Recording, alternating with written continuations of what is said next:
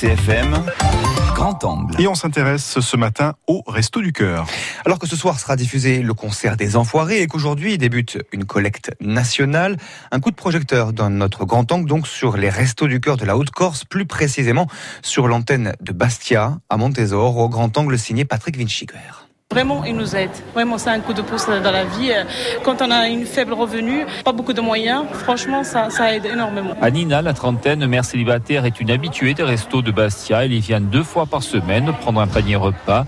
Elle y vient aussi tout simplement pour rencontrer d'autres personnes. Vraiment, je suis contente. Quand je viens ici, je suis heureuse. Même c'est un lieu de partage, de discussion, de se raconter de notre vie, de quotidien. À côté d'Anina, établie avec une amie, Lucie, une retraitée qui, gênée, avoue ne plus arriver à joindre les deux bouts. C'est la première année qu'elle vient au resto. Ça vous fait une économie parce que j'ai pas beaucoup de pensions et c'est dur.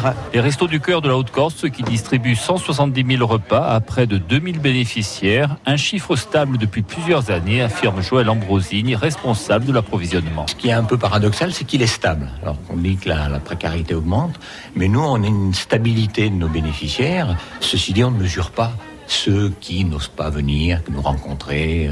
A quelques difficultés là-dessus. Pas en majorité, mais on a une grande partie de personnes seules. C'est surtout des, des, des, femmes seules, avec des enfants en bas âge, ou alors des retraités. Corse et non Corse. Dans la précarité, il n'y a pas de distinguo. Et pour accueillir ces bénéficiaires, des bénévoles indispensables, 170 au total dans le département, qui s'occupent de l'approvisionnement, de la distribution, de l'accueil, de l'administratif, des petites mains comme Lucie et Nelly qui donnent de leur temps. Je suis une ancienne institutrice, donc euh, à la retraite, j'ai pensé que je serais utile.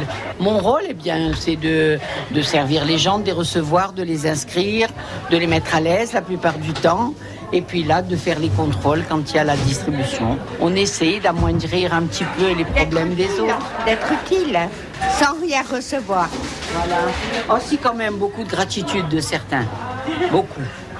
En amont, Jean Bernard, tout le monde ici l'appelle JB, il s'occupe de la gestion du dépôt. Il gère la collecte, aussi bien des dons faits par les particuliers, près de 11 tonnes, que la dotation nationale ou encore ce que donnent les grandes surfaces. Là, aujourd'hui, on a réceptionné tout ce qui est euh, invendu ou qui arrive à date périmée dans les grandes surfaces. Après, on le dispatche dans les autres centres parce qu'il n'y a pas que Bastia. On dessert euh, Moriani, on dessert Ghisonacci, on dessert Corté, on dessert Calvi Il y a des chocolats, on a eu des légumes qu'on est en train de reconditionner, que ça soit présentable pour les gens. De la nourriture bien sûr, mais pas seulement. Les restos à Bastia comme ailleurs fournissent aussi d'autres services, du soutien scolaire ou encore de l'accompagnement administratif.